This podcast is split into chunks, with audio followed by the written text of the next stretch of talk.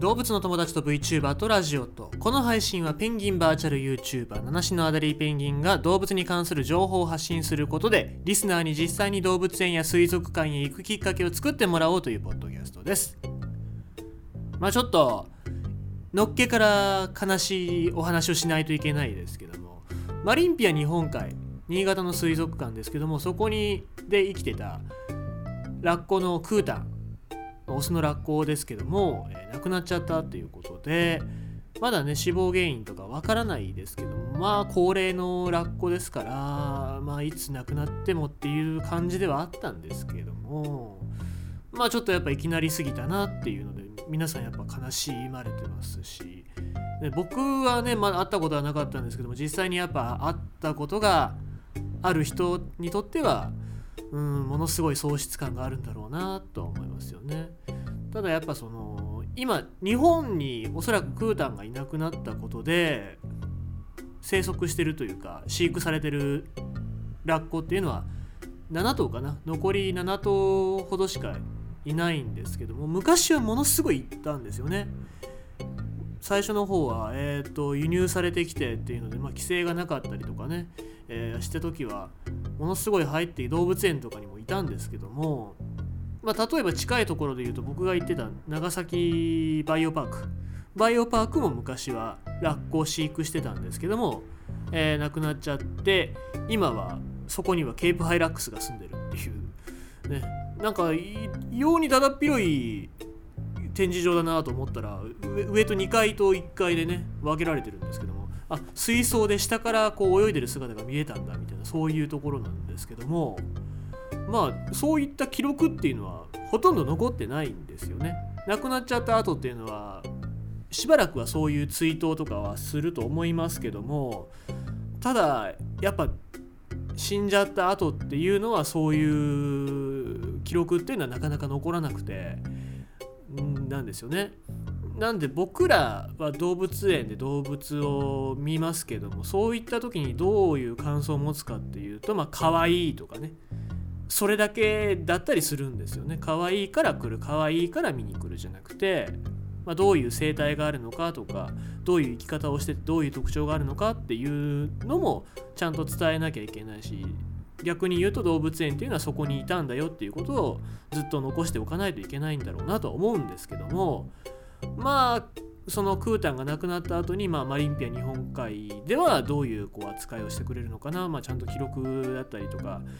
えーまあ、亡くなった後に剥製にしてちゃんとそこに残って生きね、えー、展示物展示して、まあ、いたんだよって証を残してくれるのはすごく大事なことだと思いますから何らかのね、えー、記録が残してほしいなと思いますけども、まあ、僕らというかなかなかこうラッコを見に来る人とか水族館を見に来る人っていうのはどうしても可愛いっていうところに重点を置いて見ちゃうのでラッコラッコの生態、まあ、ラッコがどうや生きてるのかっていうことについてちょっとお伝えしたいと思いますけどもまあ、ラッコって可愛いだけじゃないんですよ。ものすごい自然の中で役に立ってるんですよね。っていうのもラッコ。ラッコっていうのは寒い地域の海で泳いでてプカプカと浮いてるんですけどもまあそのまんまプカプカ浮いてたら凍え死にますわね。寒いですから。であ一応でっかいですけども一応カワウソの仲間でカワウソのその種類の中では一番でかいのがラッコなんですけどもでかい理由っていうかなんででかくなっちゃうかっていうのも食べ物に現れてて、えー、基本的に大体ウニだったりカニだったりアワビだったりホタテだったりっていうのを捕まえてきて食べる。まあ贅沢だよね。僕も食いたいもん。もうこれ今言った全部のせの丼があったらものすごい涙流しながら食いますけどね。えー、っと日に1日に大体これを5キロ食います。カロリーにすると大体5000から6000キロカロリーだって言われますけども。で、まあ、人間に置き換えると大体1日15キロぐらいの食事をしてる高級食材ばっかりよってことでまあ贅沢だなって思いますけども今さっき言った通り寒い地域に住んでるので脂肪を蓄えないといけないんだよね。だからウニカニいくらいくら今いくらいくら食べてもいくらが出出出そうになったけど。えっとどんだけ食べてもまあ足りないぐらいなんですよね。で最近近年の海の状況によるよってはやっぱり足りなくなってるからラッコ自体も姿を消してるっていうことにもなってるんですけども、まあ、体が大きくなる理由っていうのもそういったところに出るのかなと思いますけども。でなんでそれが自然に役に立つ？こいつらね僕ら僕らじゃないですよ人間が。人間が食べるウニとかアワビとかホタテ食いまくって邪魔じゃねえかって思うかもしれませんけどもウニ。ウニいるじゃないですか。ウニって実は邪魔者なんですよね。海の中では。海の中ではウニは邪魔者なんですよ。でなんでかっていうとウニって何を食べて生きてるかっていうと昆布なんですね、えー、昆布。で昆布って大気中の二酸化炭素を吸ってくれる役割も果たしてくれてるんですよね。ただしまあ木とかと一緒でウニが大量繁殖した場合はもうウニがめちゃくちゃいっぱい昆布を食ってしまって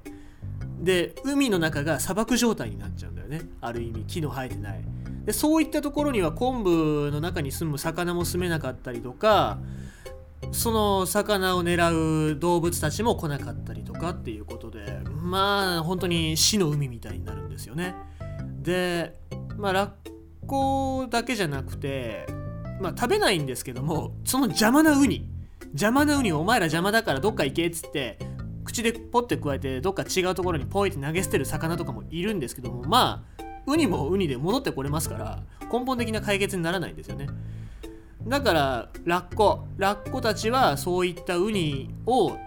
バランスよく食べてくれてその海の中の生態を守ってくれてるっていう報告があるんですけどもただねまあやっぱりその今でこそ本当にラッコって少なくなってて実はウニって大量繁殖してたりするんですよね。ただしじゃあ人間が取っちゃえばいいやって思う中でそのウニの種類によっては中身がスカスカだったりするんだよね。スカスカ中身がスカスカのウニなんてただのイガ栗と一緒ですからね。栗の入ってない外ですから。だから何の役にも立たないんですよね。人間にとってはね。でもまあそのラッコはちゃんとこう割りますから割って中身見てあ中身入ってねえやポイって捨てて、まあ、ちゃんとウニをやっつけてくれますからそういった意味でもラッコっていうのは自然の中でも非常に大きな役割を果たしてたっていう生き物なんですよね。でまあその理由っていうかそれのためにまあ皮下脂肪、まあ、人間で言えばおそらく痛風になるであろうレベルの食事量をして、えー、自分の、えー、生活というか、えー、生き方をしてるわけなんですけども、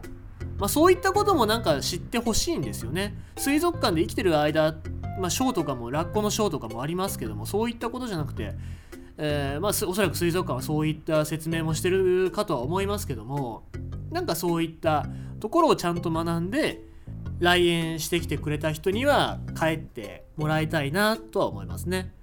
ただ可愛がってで死んじゃいました悲しいです。じゃあもったいないです。命っていうのはまあ、動物園でも水族館でもそうですけどもこれは動物の命っていうのは自然からの預かり物なので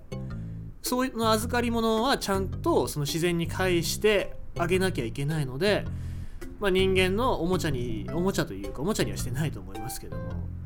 うん、なんだろうその愛護目的鑑賞目的だけっていうのはダメなんですね。ちゃんと自然に還元できるように見た人がちゃんと考えてえどう生きていけるかどうして、えー、ラッコたちの生態だったりっていうのを守っていかないといけないかっていうのを考えて行動してもらうっていうのが大事かなと僕は思います。それを水族館や動物園やで見た人たちが次の世代にちゃんと伝え続けていかなきゃいけないなっていうことを今回マリンピア日本海のクータンの死を見てちょっと考えさせられましたね。はい、あ今日はそんなところで、えー、ございます。